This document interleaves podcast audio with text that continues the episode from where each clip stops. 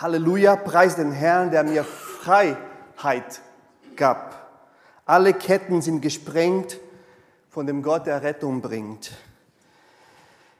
Dieser Gott, der uns Freiheit gibt. Um Freiheit geht es heute in unserer Predigt. Und Jesus macht uns frei von den Ketten des Todes. Er macht uns frei von Sünde. Er macht uns frei von so vielen Dingen. Und es macht uns frei, damit wir in der Freiheit leben. So schreibt Paulus im Galaterbrief, Kapitel 1, Kapitel 5, Vers 1. Für die Freiheit hat Christus uns frei gemacht. Steht nun fest und lasst euch nicht wieder durch ein Joch der Sklaverei belasten. Was für ein komischen Satz, habe ich mir gedacht. Wer sagt schon sowas? Für die Freiheit seid ihr befreit. Normalerweise sagen wir, ihr seid frei von irgendwas. Oder für ein Leben in der Liebe oder für ein Leben in Gehorsam oder für ein Leben in irgendwas bist du jetzt frei. Aber Paulus, er, er merkt hier, da ist irgendwas, was wir wirklich neu fassen müssen, kapieren müssen. Und dann schreibt er diese Doppeldeutung, befreit für Freiheit. Was hat ihm dazu bewegt, das zu schreiben? In Galata, in der Region der Galatien, so Kleinasien, wo heute Mitteltürkei ist, so Ankara und sowas, das war diese Region Galatien, wo ganz viele Gemeinden entstanden sind und er schreibt diesen Brief an diesen Christen dort.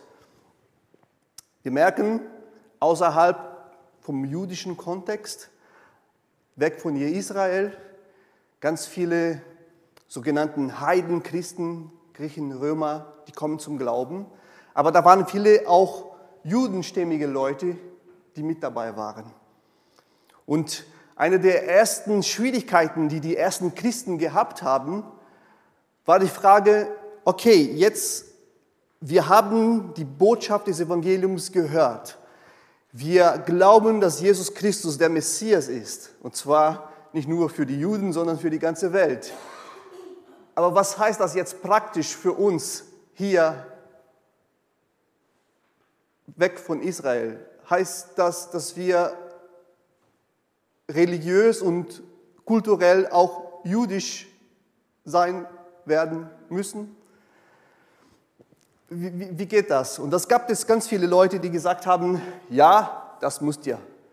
Beschneidung, religiöse Feste, ihr müsst immer noch da Opfer und sowas alles.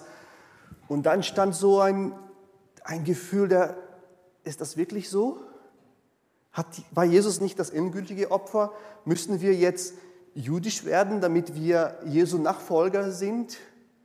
Und es gab ganz viele Leute, die gesagt haben, ja, Jesus war Jude, das musst ihr auch so tun. Und Paulus schreibt dann in diesem Brief, um genau dieses Problem zu behandeln, ein theologischer Artikel, ein Brief, wo er dann die These vertritt, nein, Heidenchristen müssen nicht jetzt jüdisch werden, damit sie Jesus nachfolgen. Und deshalb schreibt er diesen komischen Satz, für Freiheit hat Christus uns frei gemacht. Zur Freiheit befreit. So lautet unser Thema heute. Und in den ganzen Galaterbrief bringt Paulus dieses Argument. Menschen, die an den Messias glauben, die nicht Juden sind, müssen nicht das Gesetz der Juden nun befolgen. Denn, Vers 5 und 6, Galater 5, wir nämlich erwarten durch den Geist aus Glauben die Hoffnung der Gerechtigkeit. In den ganzen Gesetzen des Alten Testaments ging es um die Gerechtigkeit. Gerecht vor Gott zu stehen, gerecht vor Gott zu leben. Zu den Menschen zu werden, zu dem Volk zu werden, den Gott schon von Anfang an vorgesehen hat. Menschen nach seinem Bild, die nach seinem Willen, seine Herrlichkeit widerspiegeln in dieser Welt die seine, seine Tugenden materialisieren, sichtbar machen. Darum geht es, Menschen nach dem Ebenbild. Menschen haben sich abgewendet und wir leben nicht mehr gerecht dieser Berufung. Verstehen wir das? Und dann schreibt Paulus, aber es geht nicht jetzt um kühle, strikte Befolgung von Gesetzen mehr, sondern durch den Geist bekommen wir Glauben für eine Hoffnung in Gerechtigkeit. Denn in Christus Jesus hat weder Beschneidung oder Unbeschnittensein irgendeine Kraft. Also es geht nicht mehr um äußerliche, rituelle, religiöse Praxis, sondern der durch Liebe wirksame Glaube. Ein Leben geleitet vom Heiligen Geist, wo die Liebe die Basis ist, wo all mein Denken und Handeln durch die Liebe geführt wird. Also Gerechtigkeit, Glaube, Hoffnung, Kraft, das alles ist das, was das Entscheidendste jetzt. Der entscheidendste Faktor, egal in welcher Situation des Lebens wir uns befinden, ist das, was die Liebe Gottes uns bewegt, uns motiviert zu tun. Und nicht mehr das Schwarz-Weiß von Befolgung von Gesetze. Das oder das. Falsch oder richtig. Das hat seinen Platz, aber das ist nicht mehr die Basis, worauf wir entscheiden und leben und denken sollen. Für die Freiheit hat Christus uns frei gemacht.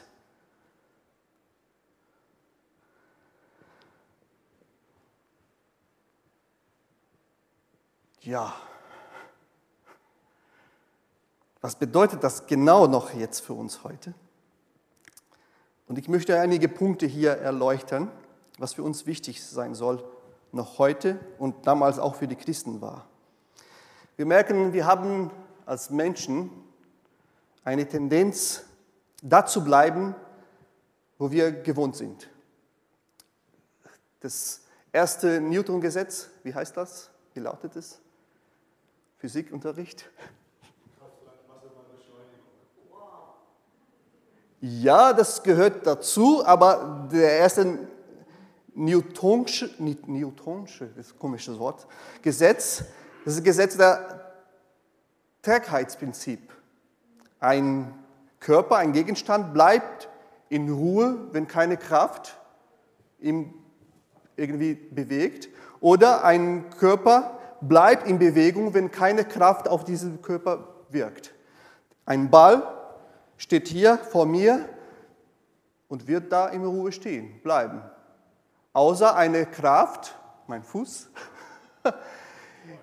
ihn beschleunigt. Oder wenn ich in Bewegung bin und keine Kraft, keine Gravitation, kein, keine, kein Boden, nichts, seine Kraft einwirkt, dann werde ich ständig in Bewegung bleiben.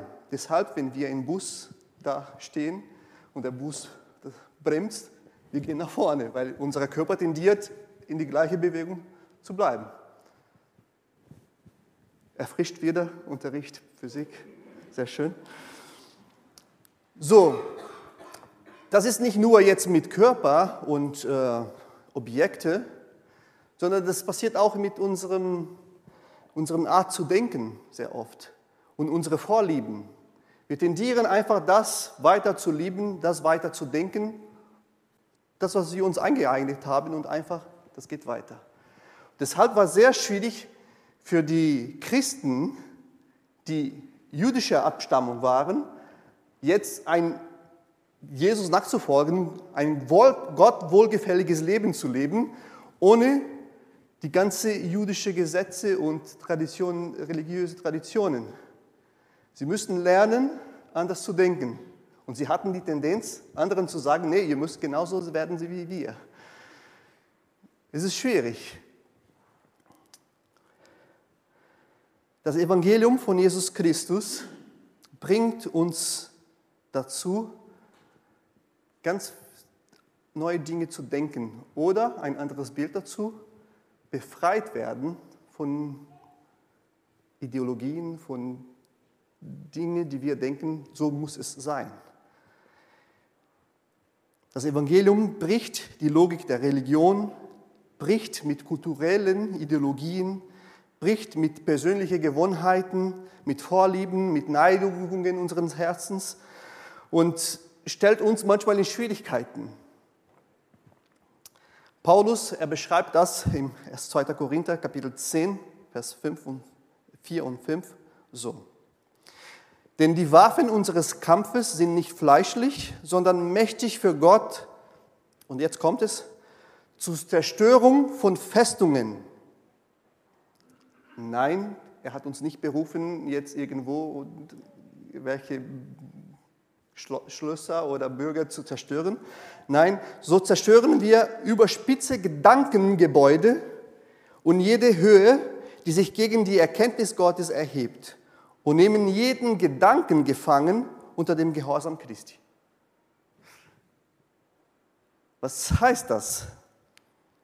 Festungen, Gedankengebäude, die, die Worte, die Paulus hier gebraucht im, im Griechisch, es ist Festungen, Ochsiroma und Gedankengebäude, Logismus. Daher kommt unser Wort Logik.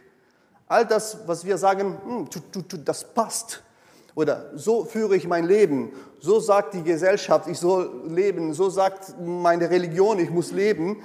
Paulus sagt, es gibt Dinge, wo wir denken, so muss es sein und das Evangelium kommt dazwischen und sagt, halt, das, das, das, die Logik ist anders jetzt. Und das befreit uns. Wir brechen solche Art Muster zu denken in unserem Kopf. Macht das Sinn? Es ist schwierig zu verstehen, ich weiß ist schwierig zu erklären auch. Aber es gibt immer wieder Spannungen, die wir vom Alten Testament oder von der Kultur bekommen. Und wir merken, wie, wie Jesus uns dazu beruft, in dieser Freiheit der wirksamen Liebe zu leben. Beispiel, Jesus und die Ehebrecherin. Das Gesetz sagte ganz klar, Sie muss gesteinigt werden. Punkt. Hätte Jesus gesagt, ja, richtig, mach das, hätte er das Gesetz befolgt und war, wäre alles richtig nach dem jüdischen Gesetz. Jesus schafft aber Gerechtigkeit, indem er einen, einen anderen Weg folgt, jetzt auf der Basis der Freiheit durch eine wirksame Liebe. Er ruft die Menschen zur Besinnung. Wer keine Sünde hat, bitte wirft den ersten Stein. Die Menschen kommen einen Schritt zurück und sagen, oh, wenn das so ist, dann kann ich das nicht. Und dann wählt er diesen Weg der Liebe, der Barmherzigkeit. Ich verurteile dich auch nicht, aber er gibt gleichzeitig eine Verantwortung. Geh hin und sündige nicht mehr. Er hat das Gesetz angewendet, aber nicht einfach so schwarz-weiß, sondern er nutzt einen ganz anderen Weg. Nicht mehr, ich befolge strikt das, sondern ich komme zum, zum Nachdenken und ich breche eine Logik, die eigentlich nicht so richtig war. Wir kommen noch näher dazu. Also viele sind die Festungen, die Mustergedanken, die theologische Vorstellung, die wir zerstören werden, damit wir in Freiheit leben. Langsam wird es Sinn machen. Warte, ich komme hin. Das Evangelium in der Kraft Gottes gibt uns neue Sichten, neue Weltanschauungen, neue Gedanken. Die Welt sagt, du sollst dich selbst lieben, dich selbst priorisieren, deine Träume verwirklichen, an erster Stelle dich selbst stellen. Das Evangelium kommt und sagt, nee, du musst den Nächsten priorisieren, den anderen priorisieren. Boah, das ist schon. Und wir merken, wie diese Art zum, zum Denken, so dieses, diesem, diese Festungen in, in uns so groß ist. Weil wir haben sogar das Gebot des Alten Testaments, du sollst dich selbst lieben, äh, deinen Nächsten lieben wie dich selbst, haben wir das auch umgewandelt in, du musst dich selbst lieben. Ja, wir müssen auf uns selbst aufpassen. Wir müssen darauf achten, dass wir gesund sind, dass wir dass wir nicht so viel machen, dass wir nicht kaputt gehen. Aber das ist nicht Selbstliebe. Das ist zu wissen, ich bin Kind Gottes und ich, ich passe auf mein Leben auf. Aber Liebe geht hat nur das Ziel zu jemand anderen. Selbstliebe heißt Narzissmus und das ist Krankheit.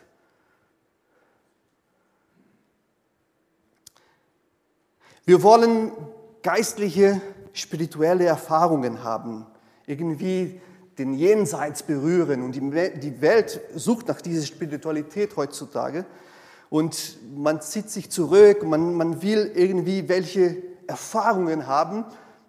Es ist okay, aber das Evangelium kommt und sagt, willst du Gott wirklich begegnen?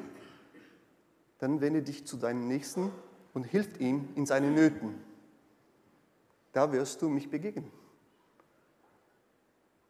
Die Welt schätzt Stärke, Erfolg, Leistungen. Das Evangelium kommt und sagt, nee, in deine Schwäche Demut. Das ist wichtig. Unsere Kultur sagt, man muss immer mehr Reichtum sammeln, mehr haben. Das Evangelium kommt, Reichtum ist da, um großzügig zu teilen. Eine ganz andere Logik. Wir wollen Böses mit Böses vergelten. Jemand tut uns was, wollen wir sofort Rache, wollen wir sofort zurückgeben. Manchmal in Gedanken, dann denken wir schon, das, was werde ich dann sagen und antworten oder tun. Das Evangelium kommt und sagt, hey, stopp, überleg dir, wie du dich vergiltst. Vergiltst? Nicht mit Bösen, sondern mit dem Guten. Vergiltst, ja. Wir machen uns Sorgen über die Zukunft. Jesus kommt und sagt, hör auf damit und lebt in der Gegenwart. Vertrau darauf, dass Gott für dich sorgt. Die Welt sagt, Gott, gibt es einen Gott? Und wenn es ihn gibt, dann, dann liebt er uns nicht, denn so viel Böses passiert in dieser Welt. Und das Evangelium kommt und sagt, nee, doch, Gott ist da. Er ist wie ein Vater, der uns liebt, der sehnsüchtig warten, dass wir zu ihm kommen. Und noch mehr, er kommt zu uns und er leidet mit uns. Er erträgt das Böse von dieser Welt auch auf seinen eigenen Leib. Er nimmt das auf. Er ist nicht ein Gott, der uns vergessen hat, er ist ein Gott, der mit uns in diesem Weg geht. Das ist eine andere Art, Gott zu denken, wahrzunehmen, zu erkennen. Das gehört zur Freiheit, wozu wir befreit sind. Dass wir nicht mehr Sklaven von unserem Egoismus, von unseren Sünden, von unseren Ängsten, von unserem Erfolge, von unserer Kraft, von unserer Leistung bleiben, sondern wir können zu Gott kommen in der Freiheit, in unserer Schwäche, da wo wir fertig sind, da wo wir nicht weiter wissen. Und Leistung vor Gott spielt keine Rolle. Er liebt uns ohne Leistung. Das ist befreiend. Ich muss nicht zu Gott kommen, erstmal gut werden, um zu Gott zu kommen. Er ruft mich an, er, er, öffnet seine Arme zu mir und ich darf zu ihm kommen, genauso wie ich bin. Und dann beginnt ein Prozess, wo Gott in mir arbeitet. Aber ich muss nicht erstmal perfekt oder gut sein. Das ist befreiend. Zur Freiheit hat Gott uns berufen. Es gibt einen Text aus dem Jesaja-Buch. Das ist der Text, den Jesus in der Synagoge in Nazareth vorgelesen hat. Und es stellt eine Dynamik, eine Symbolik für uns, was uns auch hilft, das zu verstehen. Lukas Kapitel 4, ab Vers 17. Und es wurde ihm, Jesus, das Buch des Propheten Jesaja gereicht. Und als er das Buch aufgerollt hatte, fand er die Stelle, wo geschrieben war, der Geist des Herrn ist auf mir. Es geht um das Wirken des Geistes hier, weil er mich gesalbt hat, Armen gute Botschaft zu verkündigen. Und jetzt kommen drei Punkte, die sehr wichtig sind. Er hat mich gesandt, Gefangenen Freiheit auszurufen und Blinden, dass sie wieder sehen. Zerschlagene in Freiheit hinzusenden. Auszurufen ein angenehmes Ja des Herrn. Diese drei Punkte. Es geht nicht um wortwörtlich, Gott, Jesus wird jetzt Blinden die Sicht wiederherstellen, die, Augen wiederherstellen. Es gibt einmal eine Symbolik hier, wie Gott handelt, wie Jesus handelt. Denn es geht um zwei Freiheiten und dazwischen gibt es der Blinde. Es gibt eine Freiheit, die erste Freiheit, eine Freiheit, die ausgerufen wird, proklamiert wird. Die erste Freiheit, gefangene Freiheit auszurufen. Er macht es bekannt, er erobert das. Es geht um den Sieg, um die Tatsache, die schon feststeht, die Freiheit, die wir schon erworben haben durch das Werk Jesu Christus am Kreuz. Da am Kreuz hat er gesagt, ihr seid frei. Ich rufe das aus und ich proklamiere das und ich bestätige euch hier, ihr seid frei. Es gibt diese zweite Freiheit, wohin wir hingesendet werden. Obwohl wir schon befreit sind, wir sind frei, denken und handeln wir sehr oft noch wie Sklaven. Wir haben zu viele Festungen noch in unserem Art zu denken, die von einer Sklave-Einstellung noch waren. Und es geht um diesen Prozess, in dem Gott mit uns geht, in der Kraft des Heiligen Geistes, dass wir lernen, jetzt wie Freie zu leben. Und dazwischen, da ist der Blinde. Gott macht unsere Augen auf immer wieder neu, damit wir erkennen, hier sind solche Festungen. Wo sind wir noch angekettet in unserer Art zu denken, in unserer Gewohnheiten, in unsere Vorlieben? Und er sagt, hier, das, das, hier, hier, hier denkst du immer noch, du bist schon frei, aber du, du stehst immer noch da angekettet an sowas. Zwei Beispiele aus dem Alten Testament. Das erste, das Volk Israel im Alten Testament, beim ersten Pessachfest bekam das Volk Gottes Freiheit. Sie sind aus dem Ägypten ausgezogen, Roten Meer durch, sie sind frei. Ausgesprochen frei. Ihr seid ein freies Volk.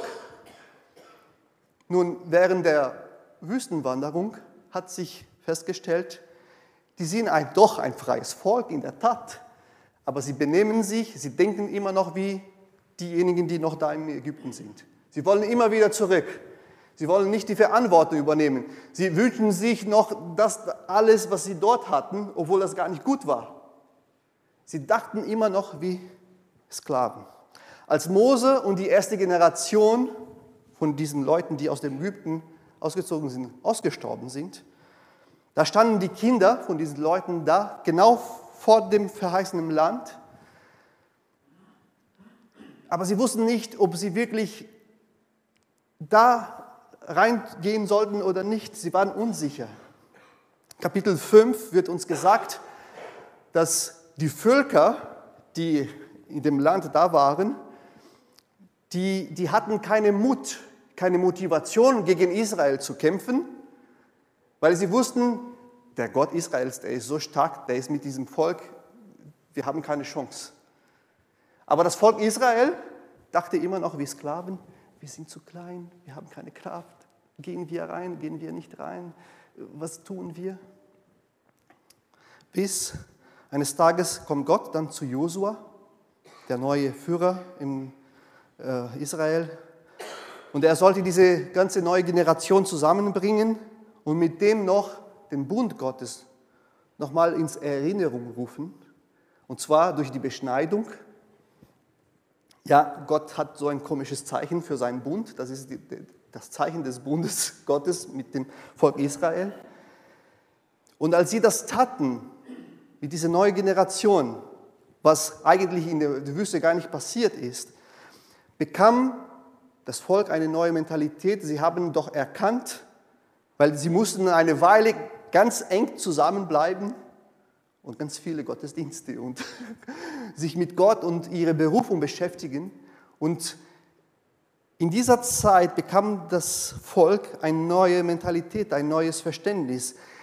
Diesen Kompromiss mit Gott und miteinander wurde bestärkt und plötzlich erkannten sie sich als ein freies Volk und nicht mehr als das Volk, das mal in Ägypten Sklave war. Josua Kapitel 5, Vers 9.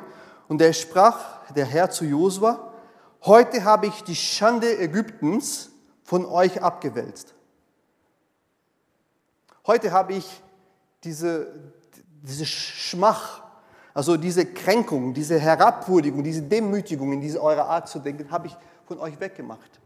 Jetzt erkennt ihr euch wie ein freies Volk. Geh hin, ich, ich bin mit euch. Und sie gehen hin. Mit einer ganz anderen Einstellung. Und diesem Prozess ging weiter. Das Gesetz, die Propheten dienten als Augenaufmacher für die Freiheit, die sie schon damals beim Auszug aus dem Ägypten bekommen haben, aber noch nie gelebt haben. Verstehen wir? Nach und nach hat das Gesetz, haben die Propheten die Augen des Volkes aufgemacht für ihre wahre Identität, für ihre Befreiung. Nicht zuletzt dann der Messias, der Gott ganz offenbart hat, der seinen Willen ganz, seinen Charakter ganz offenbart hat. Ein anderes Beispiel. Es gibt eine Geschichte aus, ein, aus einer Gemeinde in Brasilien. Es gab in ihrer Stadt ein Kinderheim für Jungs. Und dieses Kinderheim wurde von, von einer Organisation verwaltet, die das sehr schlecht gemacht hat. Sie, die Gebäude waren in sehr schlechtem Zustand. Die Kinder hatten nicht jeden Tag was zum Essen, nicht alle Mahlzeiten. Das war ein Chaos. Und diese Gemeinde hat das gesehen und gemerkt und gesagt, wir können das nicht so lassen. Wir müssen eingreifen, wir müssen irgendwas dagegen tun. Diese Kinder dürfen nicht so leiden. Sie haben dann diesen Kinderheit erworben, die Leitung übernommen.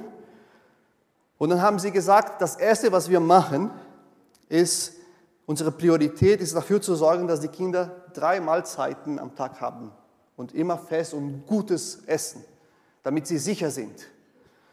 Und das haben sie getan. Sie haben neue Küche, die Küche saniert, gutes Küchenpersonal eingesetzt. Das Essen war sicher, war gut. Jeden Tag mahlzeitlich. Endlich dürften die Kinder, dürften sie was essen. Das war wie eine Befreiung. Nach einigen Wochen aber begannen viele von den Jungs äh, krank zu werden, richtig krank. Sie litten an Lebensmittelvergiftung. Und sie wussten nicht, woher kommt das? Sie konnten es nicht verstehen. Die Behörden waren dort, die haben alles überprüft. Lebensmittel, Küche, Personal, die Prozesse in der Küche. Alles wurde bestätigt, es ist alles gut hier, es ist alles sauber. Wo ist das Problem? Einige Tage sind vergangen, bis sie dann noch das Problem hatten, bis sie dann erkannt haben, was los war. In der Zeit, als die Versorgung im Heim sehr schlecht war, haben sich die Jungs angewöhnt, Reste von Essen mitzunehmen ins Zimmer und im Schrank zu verstecken. Ihr könnt dann raten, was schon passiert ist. Weil sie nicht wussten, sie hatten immer Angst, wird es am nächsten Tag was zu essen geben? Wir nehmen das mit. Sie haben nicht aufgehört, das zu tun, als das Essen jeden Tag da gut war. Sie haben immer noch Angst gehabt, vielleicht morgen gibt es nicht mehr. Wir müssen uns was versichern. Sie nahmen immer noch weiterhin Essensreste ins Zimmer und haben das in den Schränken versteckt. Und sie haben das nachts gegessen. Und das war nicht gut für sie. Und sie müssen dann einen ganzen Prozess anfangen mit den Kindern, damit sie lernen, nein, hör auf damit müssen diese Angst überwinden. Und das ging einfach nicht so, jetzt hör auf damit. Sie müssen was in sich, Angewohnheiten, Ängste überwinden. Das war ein langer Prozess mit diesen Jungs. Bis sie kapiert haben, nee, das ist jemand, der für uns sorgt. Wie oft erleben wir sowas auch in unserem Glaubensweg? Wir beginnen unserem Leben im Glauben mit Jesus und wir erfahren, das ist eine Freiheit. Ja, Gott kommt und wir machen uns bewusst, dass wir frei sind von Sünden und Tod und all das. Aber immer wieder stolpern wir an Dinge, wo wir denken, eigentlich passt das nicht mehr mit dem Evangelium. Ich habe so viele Ängste da und in dem Bereich. Ich, ich, ich, ich erlebe da und hier Dinge, die nicht ganz passen und mir nicht weiterhelfen. Und der Heilige Geist kommt und macht uns nach und nach die Augen auf. Und wir werden in diese Freiheit hingesendet, damit wir in diese volle Freiheit leben können. Zur Freiheit seid ihr Beruf befreit. Und wie oft wollen wir nicht in dieser Freiheit leben, sondern wir bleiben einen Schritt hinten und wollen alles noch so eng machen, so wie wir es gewohnt waren, wie wir früher dachten und sowas.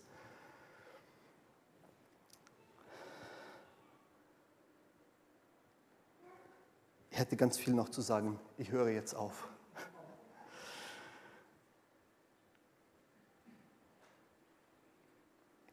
Lass uns Gott, den Heiligen Geist in uns wirken. Römer 12, Kapitel 2, da er ermahnt Paulus die Gemeinde in Rom und seid nicht gleichförmig dieser Welt, sondern werdet verwandelt durch die Erneuerung eures Sinnes. Das ist eine andere Art, das zu sagen, was er vorhin gesagt hat, mit Zerstörung von Festungen. Dass ihr prüft, was der Wille Gottes ist, das Gute und das Wohlgefällige und das Vollkommene das Gute, das Wohlgefällige, das Vollkommene. Das ist dieser Weg. Zur Freiheit sind wir befreit. Bist du frei? Ja, du bist frei von Sünden und Tod. Du bist frei. Jesus hat dich frei gemacht, frei gesprochen. Glaubst du daran? Aber wo sitzt du noch wie gefangen da in deinem Leben?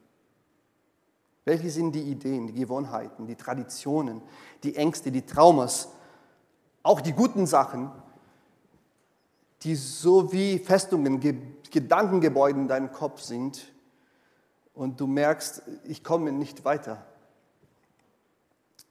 Und wenn du solche Baustellen erkennst in deinem Leben, das ist schon das Werk des Heiligen Geistes in dir. Nach und nach, Schritt für Schritt, wird Gott dich in, diese, in seiner Freiheit hinsenden.